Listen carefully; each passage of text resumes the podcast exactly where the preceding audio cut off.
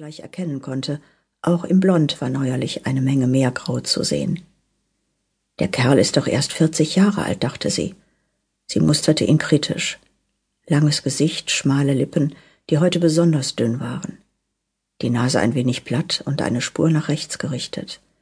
Die steil nach oben gerichteten Falten neben den Mundwinkeln waren um einiges tiefer, als Verena sie in Erinnerung hatte.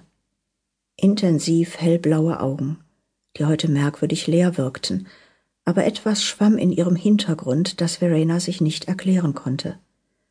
Diese Augen.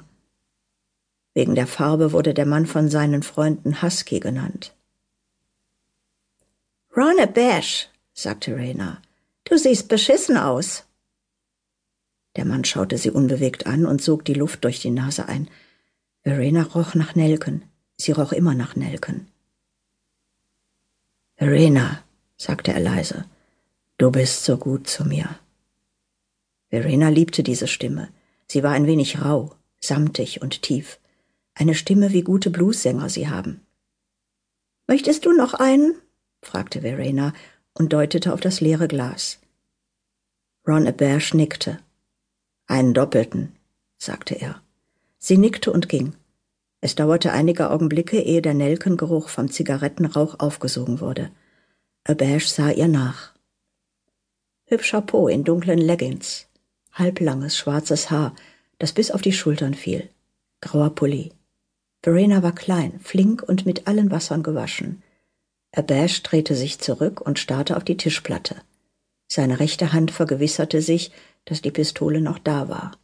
Das wievielte Mal eigentlich? Er schüttelte den Kopf, faltete die Hände und legte sie auf den Tisch. Etwas wollte in ihm aufsteigen. Er würgte es hinunter. Tränen würden hier gerade noch fehlen. Als sein Glas kam, war es nicht Verena, die es brachte. Der Wirt Bert Namara stellte es persönlich vor Ron ab. Und sich selbst hatte er auch eins mitgebracht. Eine sehr seltene Sache.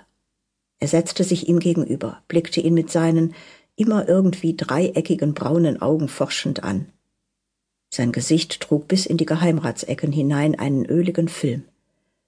Er hatte eine braune Lederschürze um und die Ärmel seines karierten Hemdes waren, wie immer, bis zu den Ellenbogen aufgerollt.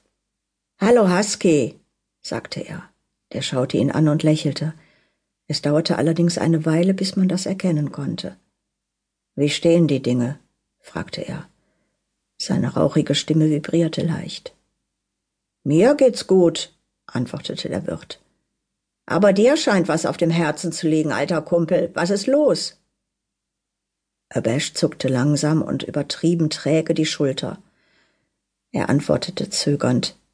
Es ist alles ein bisschen verwirrend im Augenblick. Bird nickte. Er zog die Stirn kraus. Was Neues von deiner Frau gehört? Fragte er leise.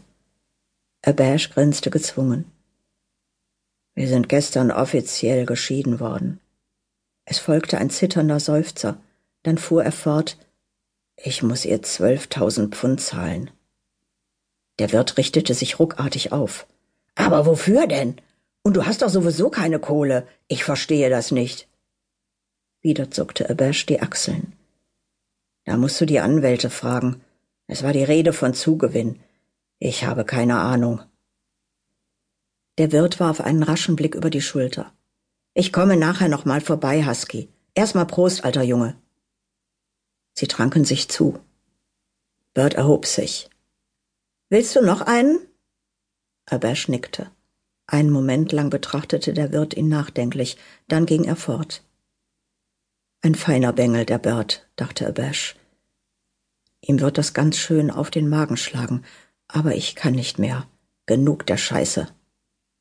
Abashs kleiner Tisch stand neben einem der drei schmalen Fenster. Butzenscheiben und Rahmen, die nicht mehr ganz dicht waren. Wenn es draußen stürmte, richtig stürmte, dann begannen sie zu pfeifen. Das hatte er schon erlebt. Abash hob den Kopf.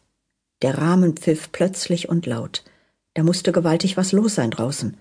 Ob die Fähre die Südküste, also den Windschatten der Halbinsel Ardne Merken schon erreicht hatte?